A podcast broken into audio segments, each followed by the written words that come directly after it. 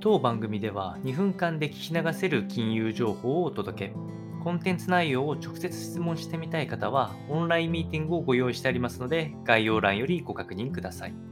本日のテーマは、OpenAI がイタリアでチャット GPT の提供を再開いたします。これは当局の要求に対応した結果となっておりまして、えー、OpenAI 社が提供している対話型 AI サービスのチャット GPT があイタリアでしばらく利用ないし提供の禁止をされておりましたが、あ当局の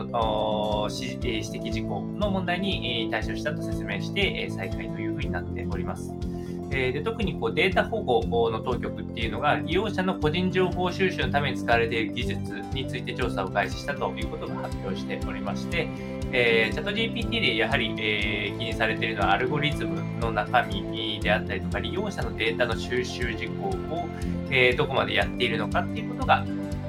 懸念でありましたし、あとイタリアではこう13歳以上であることを確認するっていうことを重要視、まあ、いわゆる子供に対してのコンテあの見せるコンテンツをコントロールしたいっていうのがあるんですけれども、それのフィルターがないことを、え懸念を示していたんですけれども、えー、そこに対して、えー、可視性を向上させたというのが OpenAI の発表でありまして、そのえー、収集しているデータの内容と、フォームの、えー、ところを見えるようにしてあるということを伝えて、まあ、今回、えー、追加あ、まあ、提供開始ということになっていきました。で今後も今、あのー、日本で行われている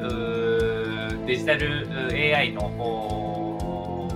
世界競技の中でも、まあ、責任ある AI の管理っていうのが出てきてますけど、まあ、現実的には難しいなって私的には思いますけど、まあ、コントロールしていかないと、結構自由度が高い話になりますので、影響をつけなければならないところをご認識いただければと思います。